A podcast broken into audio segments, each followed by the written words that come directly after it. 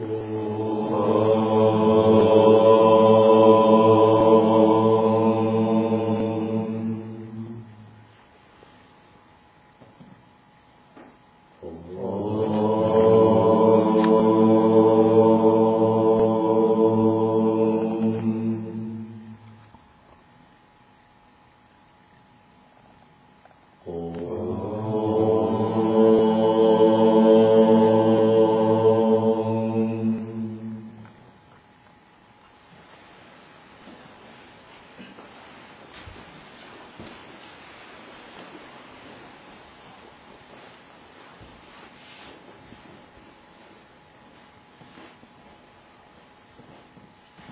Текст Махабхарата – сказание о своем варе Драупаде.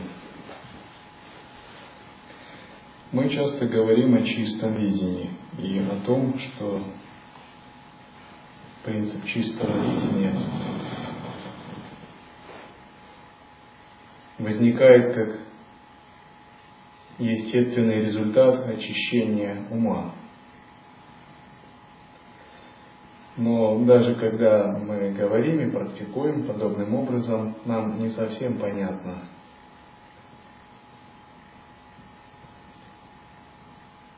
как же в чистом видении может проявляться та или иная ситуация. Эта история показывает очень ярко этот принцип чистого видения – она начинается с описания свадебной церемонии, которую проводил царь Драупада, чтобы выдать замуж свою дочь Кришну, Кришну Драупаде. И перед этим описывается, как пять братьев Пандавов попали на свадебную церемонию, переодевшись брахманами. Поскольку в это время у них была сильная уже вражда с кланом Дурьотханы, который предпринял попытку сжечь их в смоляном доме, заманив их. Но они спаслись оттуда, и они подумали, что если они в своем облике, в царских э, одеяниях попадут туда-то и будут узнаны, это будет новая стычка. Поэтому они решили э, загримироваться, переодеться в брахманов, смиренно просящих подаяния и попасть на церемонию Своямвары и выиграть эту церемонию. И во время этой церемонии было, собралось огромное количество людей, это было наподобие такой большого стадиона, где были разные фокусники, торговцы, циркачи, приехало множество принцев разукрашенных, похваляющихся своей силой. И главным условием победы, то есть кому достанется согласно этому обряду, кто будет достоин стать мужем Драупади, э, Кришны Драупади, тот, кто сможет натянуть лук, который в то время выставлялся, и поразить из него цель. Этот лук был очень необычный, просто даже натянуть его в тетиву было очень сложно. И обряд этот э, Сваямвара проводился именно по закону кшатриев – где принцесса могла выбирать из множества женихов лучшего, который мог победить в этом состязании. И пандавы, увидев, что Сваямвара начинается, они также пришли на это место и начали наблюдать за тем, как проводилась эта Сваямвара. И в конце концов никто из принцев не сумел даже согнуть этот лук, не то чтобы из него выстрелить. И когда они подходили и пытались его натянуть его тетиву или согнуть, этот лук с большой силой пружинил и отбрасывал их. И у некоторых сломались браслеты, серьги, некоторые упали, потеряв сознание. И поскольку все они очень сильно надеялись получить принцессу Кришну э, в жены, поскольку она была необычайным качеством, существом богорожденной, и все ее восхищались. И они были очень разочарованы своим поражением, к стыду своему уходили один за другим, и все за этим наблюдали. Брахманы, кшатрии, простолюдины, и все обсуждали достоинства разных принцев. И когда таким образом все принцы как бы так опозорились, то из э, группы, из толпы брахманов вышел переодетый Арджуна. И брахманы начали роптать, если уж могучие кшатрии с такими руками и плечами, воины, не смогли согнуть этот лук, куда этот молодой брахман лезет, он напозорит нас. Лучше бы его не пускали. А другие говорили, ну, воистину брахманская сила ведь неистощима, ведь брахманы предаются аскезе, и чего не могут кшатрии, то могут брахманы силой своей аскезы достичь. И в это время, когда Арджуна подошел, он легко согнул этот лук и поразил из него цель. И цель эта тоже была очень непростая. И когда он поразил эту цель, и все начали говорить о том, э, кто это такие, это брахманы, которые лучше кшатрии стреляют из лука и более могущественные. Все начали волноваться. И царь принял решение отдать э, Кришну за этого молодого брахмана.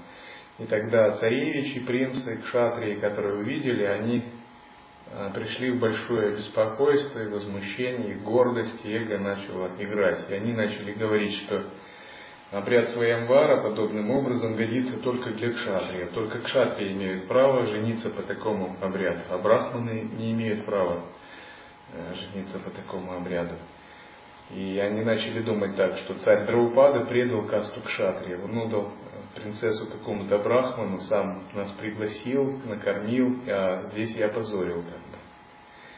И они задумали, что надо э, напасть на Драупаду и как-то ему отомстить за это. И отобрать Кришну, пусть лучше она не достанется никому, бросим ее в огонь тогда. Но при этом они сказали, ну а Брахмана нельзя убивать ни в коем случае, поскольку это грех. Но мы можем его тогда просто поколотить. И вот они такие все разгоряченные, с возбужденными умами, говорится, как слоны в брачный период, э, встретили, когда они уже выехали из этой церемонии неподалеку и затеяли потасовку, решил напасть. Опять братьев Пандаву, Арджуна, Юштхиштхира и другие, они в это время шли, окруженные другими брахманами. И когда они попытались напасть, то один за другим эти брахманы, которые были на самом деле пятью могущественными кшатриями, пандавами, они начали обороняться подручными средствами. Один вырвал э, большой молодое деревце и, ободрав его от листьев, начал сражаться им как палицей. И третий э, взял оружие, и они э, очень сильный дали отпор этим царевичам, и царевичи были тоже пристыжены, побиты и унижены. И они все вокруг начали говорить, вот это брахманы. Кто же это за брахманы такие, которые могучих э, кшатриев, победителей в разных войнах, так как мальчишек отделали. И все начали в недоумении как бы размышлять об этом и начали спрашивать, из какого же они рода, откуда они пришли.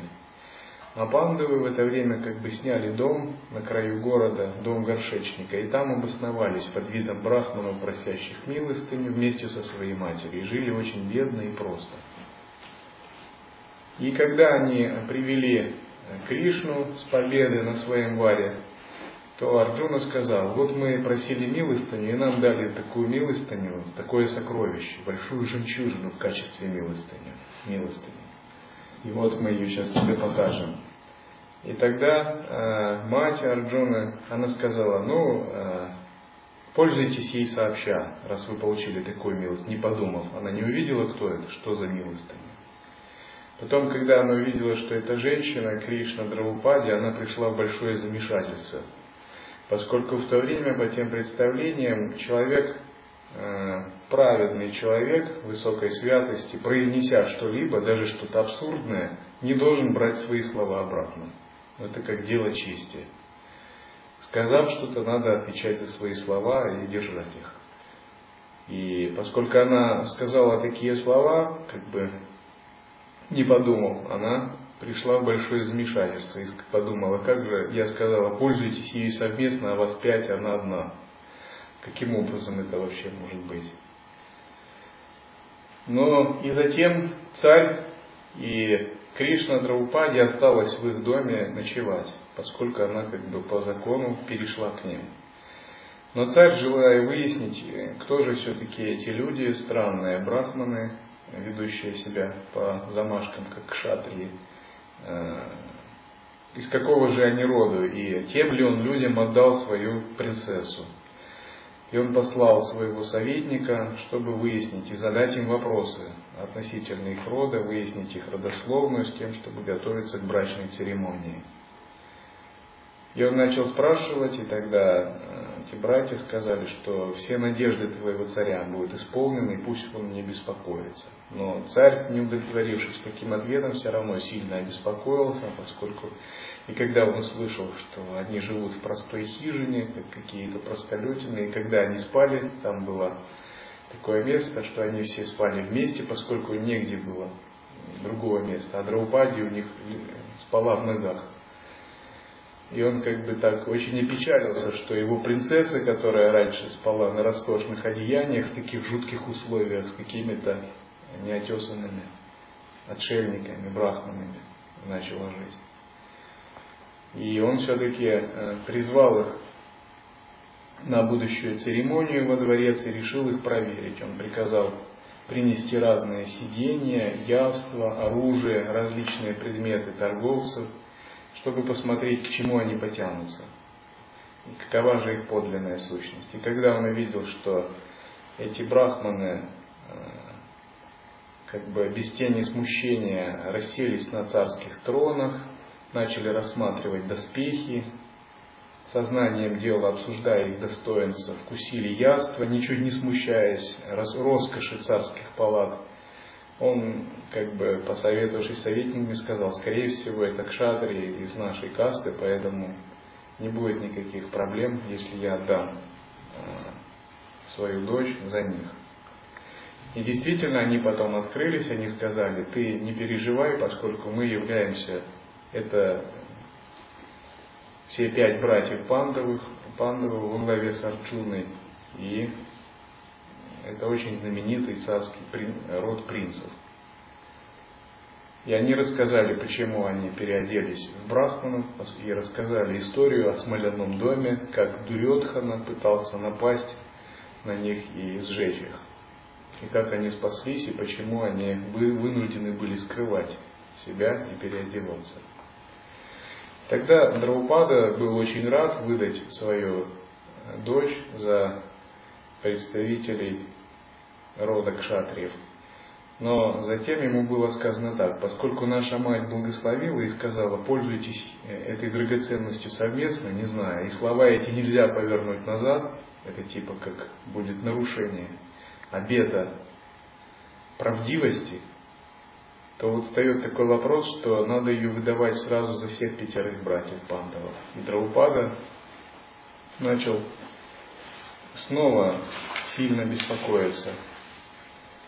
И он начал говорить, что, по моему мнению, то, что вы говорите, это абсурдно, это без, безумие и беззаконие.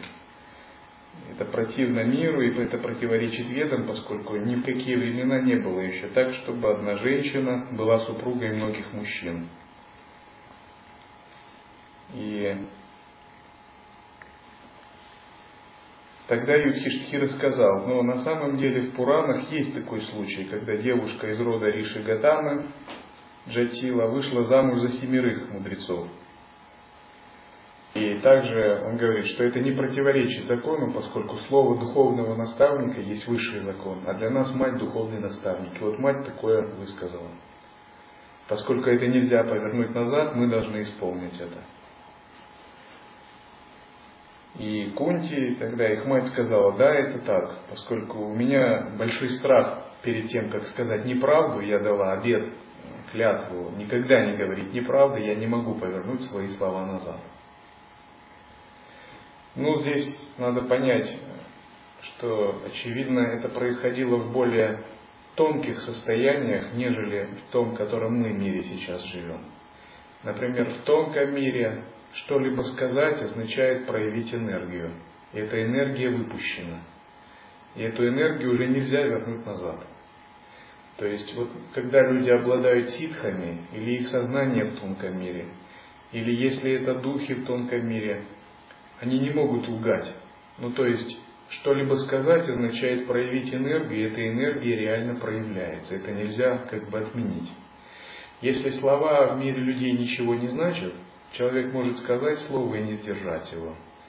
Или солгать, и как бы это ничего такого. То есть за словами нет энергии. Но его слова не проявляются. Поэтому люди часто могут лгать или не сдерживать своих слов. То в тонком мире понятие лжи как таковой отсутствует.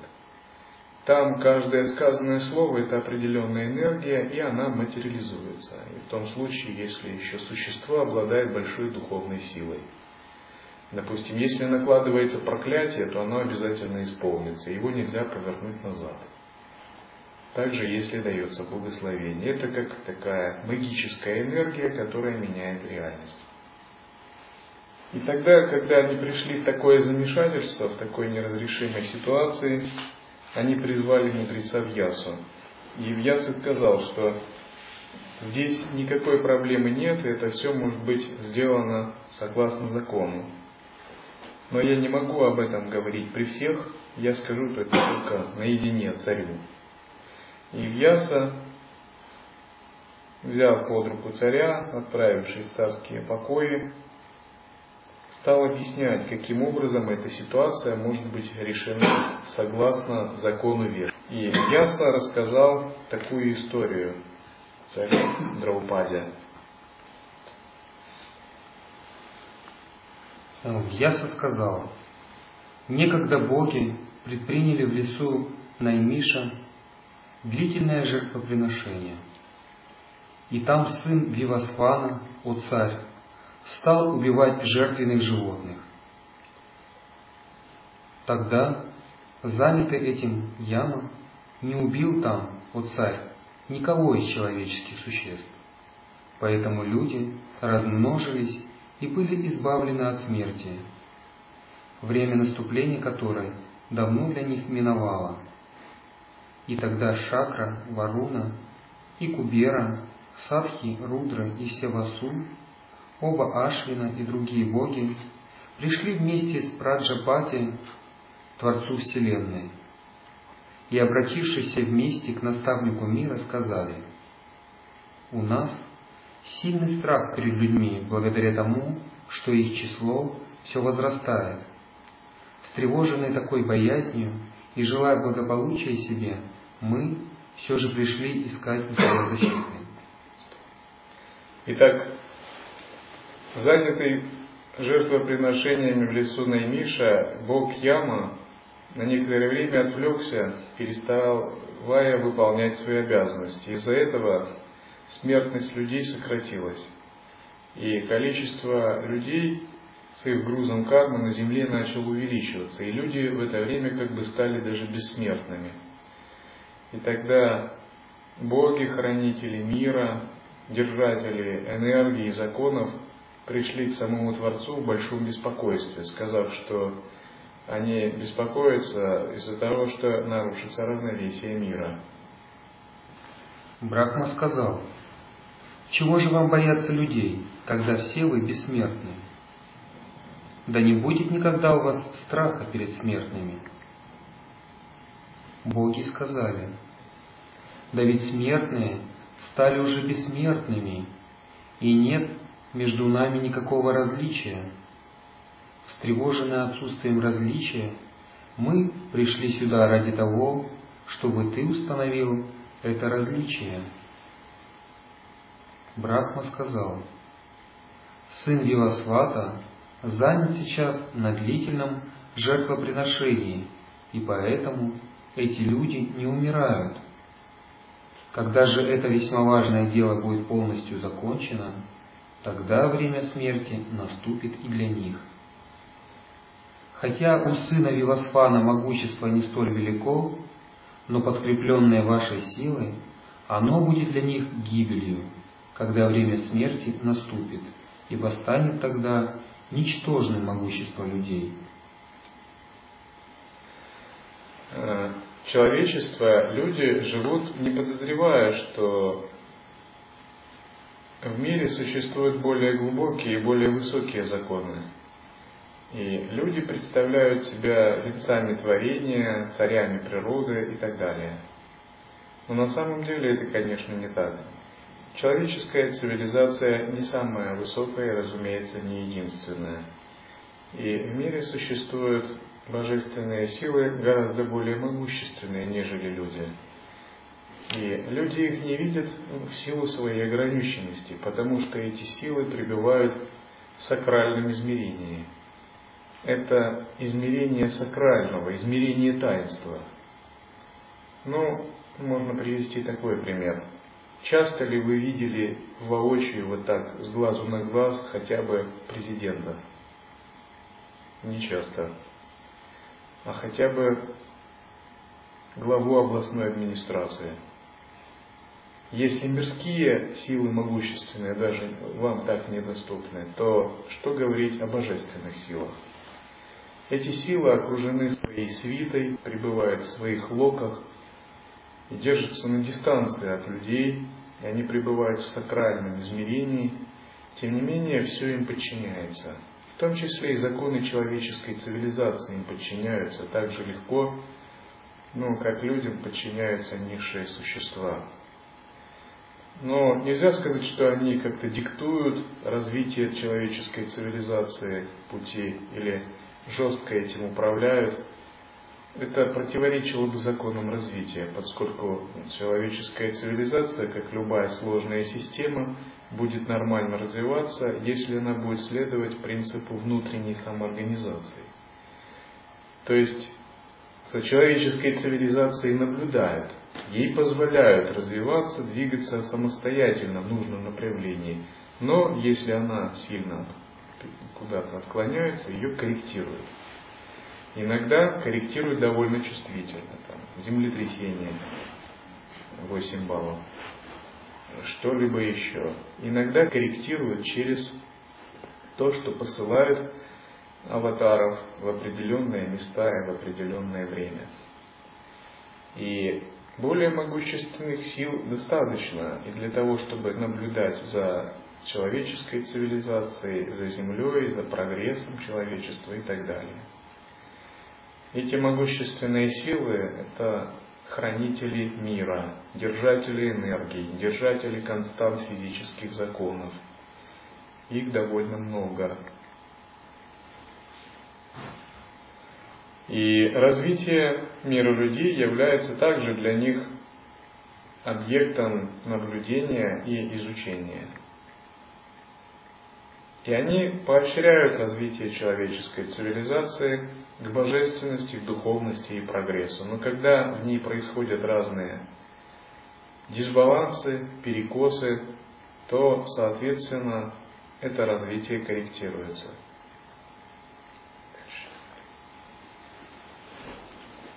Вьяса сказал, «И услышав тогда слово перворожденного божества, те боги вернулись туда, где боги совершали жертвоприношения.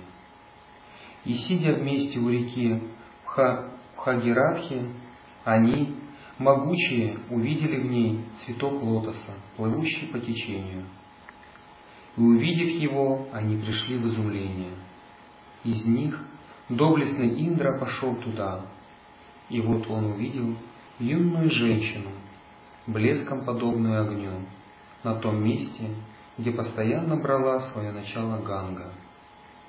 Женщина та жаждала воды и окунулась в реке богини Ганги, беспрерывно рыдая, и каждая капля ее слезы, упав в воду, превращалась в золотой лотос – Видя это чудо, громодержец спросил ту женщину, приближившись к ней, «Кто ты?» И так, когда боги возвращались от Брахмы, богам во главе с Индрой встретилось необычайное существо, вот такая женщина. И из любопытства они начали расспрашивать, кто она, почему она плачет. И эта женщина сказала, пойдемте за мной, сейчас узнаете, почему я плачу.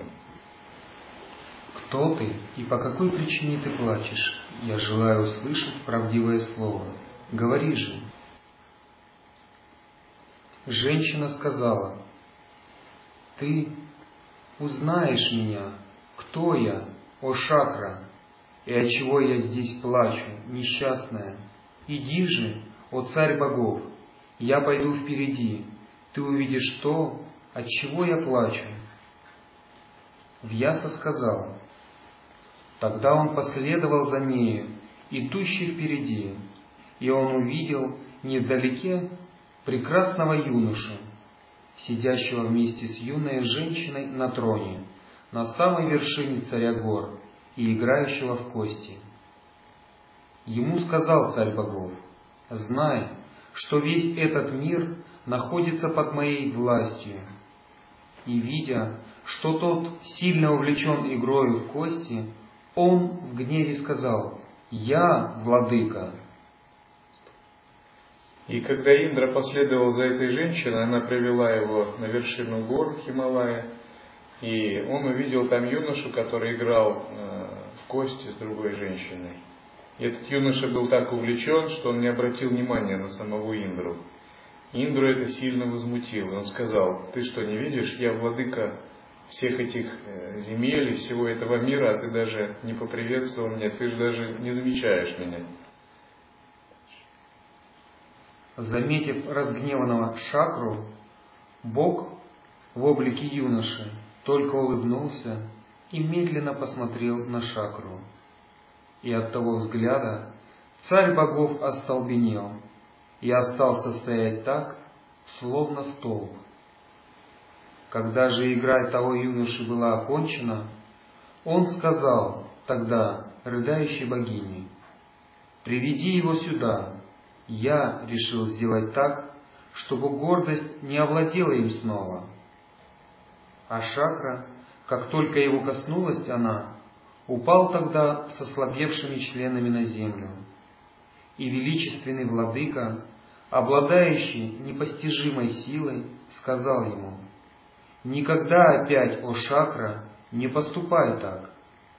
Отодвинь эту громадную скалу ибо сила и могущество у тебя неизмеримы, и сдвинув, войди в расселину, где находятся тебе подобные существа, наделенные блеском солнца. Этим юношей, играющим в кости, оказался никто иной, как Шива, в облике такого юноши. А эта женщина, энергия, его наведенная иллюзия, но она как бы заманила Индру.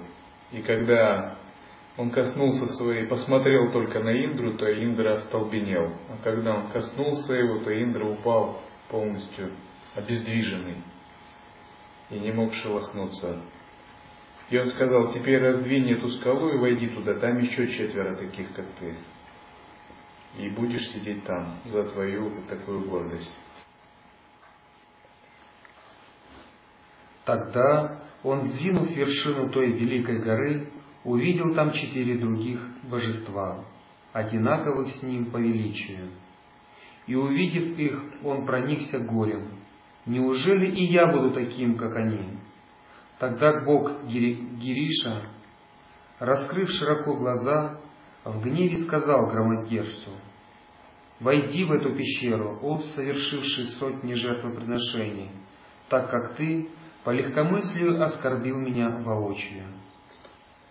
Но на самом деле все это было гораздо глубже задумано, и это была своего рода лила Брахмы и Шивы, многоходовая такая операция, комбинация с тем, чтобы в конечном счете пять братьев Пандавов воплотились на земле и сократили численность людей нечестивых, чьи кармы загрязняли карму земли.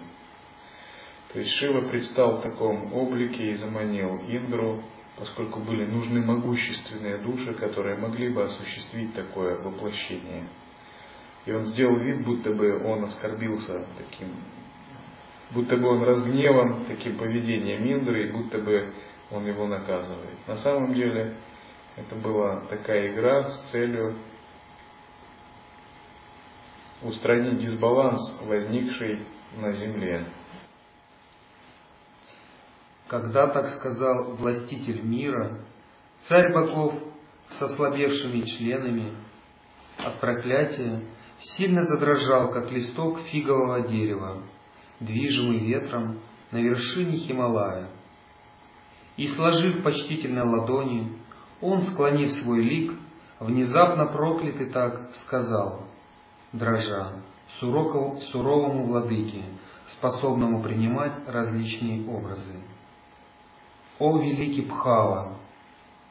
Но ты ведь знаешь, как может теперь наступить для меня избавление?» Ему в ответ сказал, улыбнувшись, обладатель грозного лука. Существа подобного нрава не могут здесь получить спасение. Вот эти тоже были прежде, такими же, как и ты. Поэтому войди в эту пещеру и лежи там, и избавление для всех вас будет одинаковым, в этом не может быть сомнения. Вы все войдете в утробу человеческих существ, и от них родитесь на земле.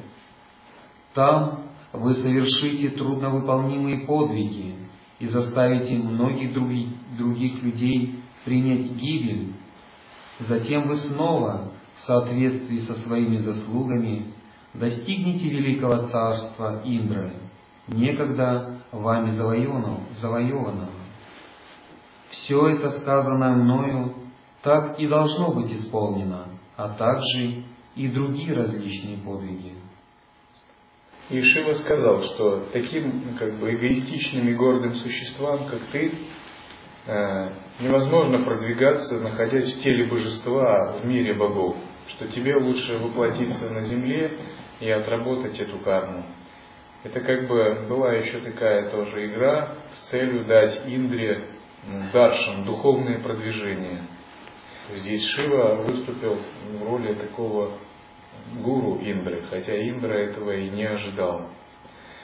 Поскольку если э, в мире богов есть еще какие-то неочищенные кармы, то трудно иногда достигать таким образом освобождения. И Шива сказал, заходи в эту пещеру и лежи там, и вот скоро вы переродитесь, как пять братьев Панду, войдя в утробу земной женщины. И только тогда вы получите освобождение от этого наказания. Бывшие Индры сказали, из мира богов мы отправимся в мир людей, где определено нам спасение, трудное для достижения. Пусть же боги Дхарма, Ваю, Макхаван и оба Ашвина произведут нас от некой матери. Вьяса сказал, Услышав это слово, громодержец снова сказал, так наилучшему из богов, «Для этого дела я дам мужа, порожденного моей силой, мужа, который будет пятым среди них, и великий владыка, обладатель грозного лука, по доброте своей удовлетворил их желание, которое они выразили. А ту женщину, богиню Шри, любимую миром, он определил супругую для них в мире людей. И вместе с ними Господь отправился тогда к непостижимому Нараяне, и тот все это одобрил. Тогда все они родились на земле. Ахари произвел два волоска, один черный, другой белый. И те два волоска он вложил в двух женщин из рода Яду, Рохини и Деваки. И один из тех волосков, белый, стал Баладевой, а другой превратился в Кишаву, Кришну. А те, которые имели прежде образ шакры и были заключены в ту пещеру в Северной горе, стали здесь могущественными сыновьями Панду. В этом кроется секрет могущества кшатриев пандаву. Почему они были такими могущественными с рождения обладали сверхъестественными силами. Э, почему они могли выполнять такой тапос? Поскольку они были не обычными людьми, а воплощенными богами, индрами, которые по приказанию Шивы и Нараяны, то есть Вишну, отправились в мир людей с определенной миссией. Пандава же, Савьясачин, является частицей шакры. Итак, о царь, те, которые родились здесь пандавами, прежде были индрами, а Лакшми, которая раньше была определена их супругой, это Драупади, одаренная дивной красотой. Ведь в самом деле, как эта женщина, красота которой сияет, как луна и солнце, и от которой благовоние распространяется на целую крошу, могла явиться на земле иначе, как не по определению судьбы, лишь на основании твоих религиозных заслуг. Кришна Драупади на самом деле также не была обычным человеческим существом, а была эманацией Лакшми, поскольку говорили, что от ее тела исходило особое благоухание, и она всегда излучала как бы сияние. Именно потому она так восхвалялась в мире людей. И она также отправилась в мир как часть или эманация Лакшми для того, чтобы принять участие в этой игре, игре, которая в конечном счете закончилась э, битвой на Курукшетре и победой пандавов. Я с любовью даю тебе, о владыка людей, этот другой дар, весьма чудесный, сверхъестественную силу зрения. Посмотри на сыновей Кунти, обладающих прежними телами, непорочными и божественными, и мудрец Вьяса, который был призван разъяснить э, с точки зрения ведического права эту ситуацию, и который рассказывал это царю Драупаде, он частично передал ему силу своего духовного зрения. На некоторое время он позволил ему увидеть, обрести ясновидение и увидеть всех пандавов, свою дочь и всю ситуацию по-настоящему глазами чистого видения. Вайшампаяна сказал, Тогда святой Брахман Вьяса, вершитель высоких благородных дел, силой своих подвигов дал царю сверхъестественную силу зрения. И тот в самом деле увидел тогда всех их такими, какими они были в прежних телах. И он увидел их в виде божеств с золотыми коронами и длинными венками, подобными Индре, сияющими, как огонь и солнце, покрытыми драгоценностями, прекрасными видом, юными, широкогрудыми и ростом с пальму. Так, обозревая их в образе бывших Индр, прекрасных, ярко блистающих дивными одеждами, красивого цвета, лишенными пыли, с превосходными венками, точно это Воочию были трехглазые Шивы, Васу и Адития, или сверхчеловеческие существа, наделенные всеми достоинствами. Царь Драупада пришел в восхищение, и он был изумлен, постигнув эту божественную, непостижимую Майю. И ее увидел владыка царей, превосходную, как богиня Шри, достойную супругу их, исполненную красоты, величия и славы. И царь Драупада увидел всех пандавов в чистом видении, и он увидел, что сами все они являются воплощенными индрами. Он узрел их огромные, сияющие светом облики с гирляндами, высотой с пальму, их огромное сияние, могущество, короны и одежды – присущее богам. И затем Яса также показал ему, кем на самом деле является его дочь, Кришна Драупади. Увидев это великое чудо, он припал к стопам сына Сатьявати, воскликнув, это неудивительно в тебе, о великий мудрец. И тот с радостью в сердце сказал ему, Вьяса сказал, была в лесной пустыне у некоего благородного мудреца дочь. Хотя эта девушка была красива и добродетельна, она не обрела себе супруга. Своими суровыми подвигами она удовлетворила Шанкару и сказал ей удовлетворенный владыка, «Выбирай сама дар».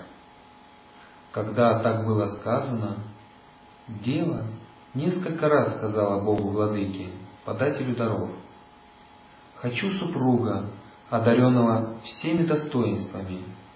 И владыка Шанкара, довольный ею, дал ей тогда дар – это кажется странным, почему как бы выполняют аскезу и просят такие мирские вещи.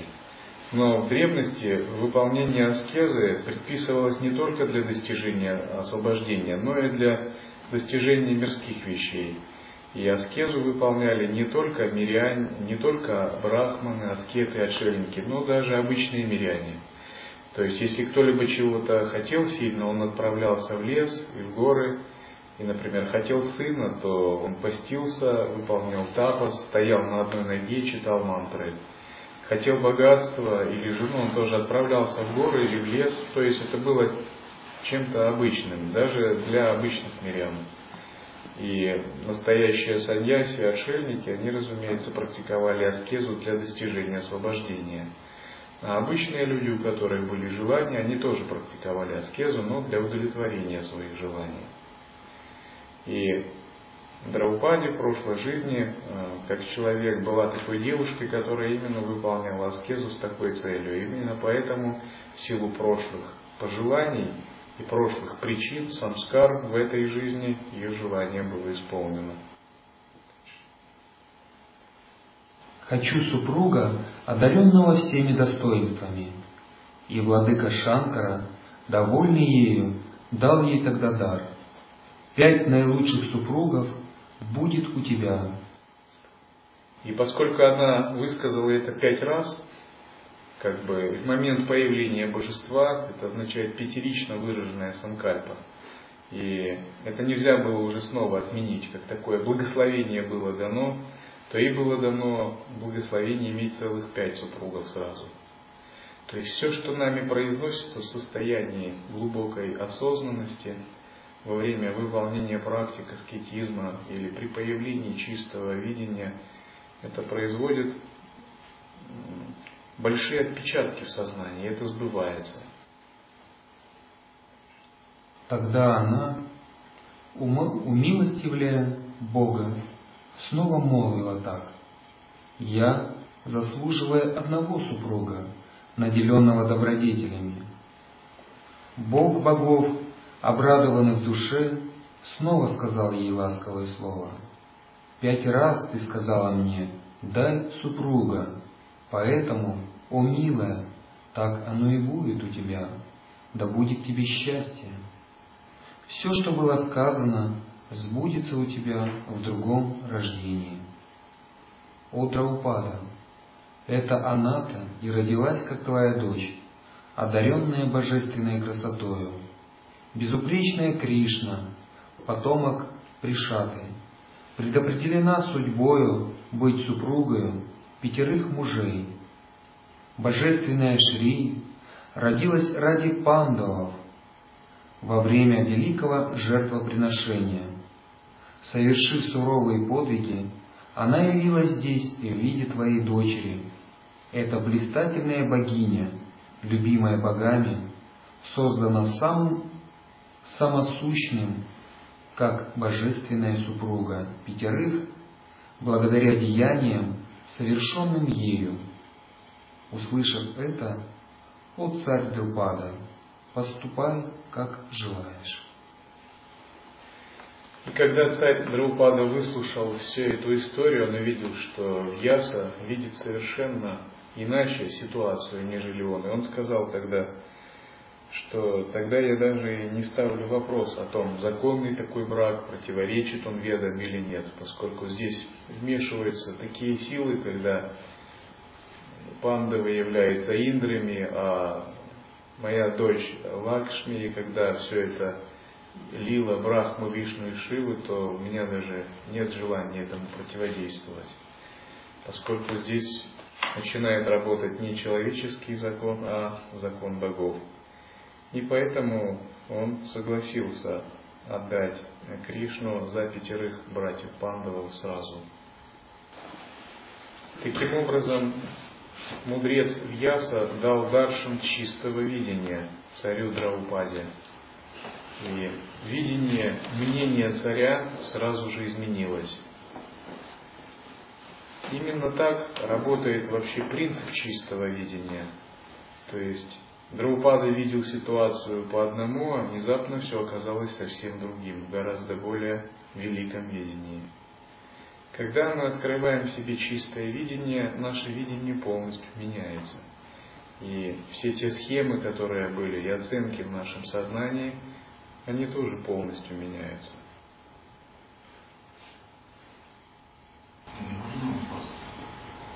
Как вот э, Драупаде воплощение было богини и девушки, как бы кто-то один должен. Когда воплощаются боги, они не полностью воплощаются. То есть, если это великие боги, это не означает, что они омрачаются утробой, теряя полностью свое сознание. Они посылают часть своей эманации.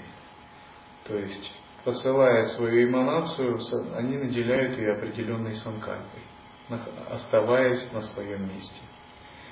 Поскольку Лакшми послала свою эманацию в виде вот такой девушки в прошлых жизнях, то эта девушка, она также и проходила путь человека. Ну, примерно так.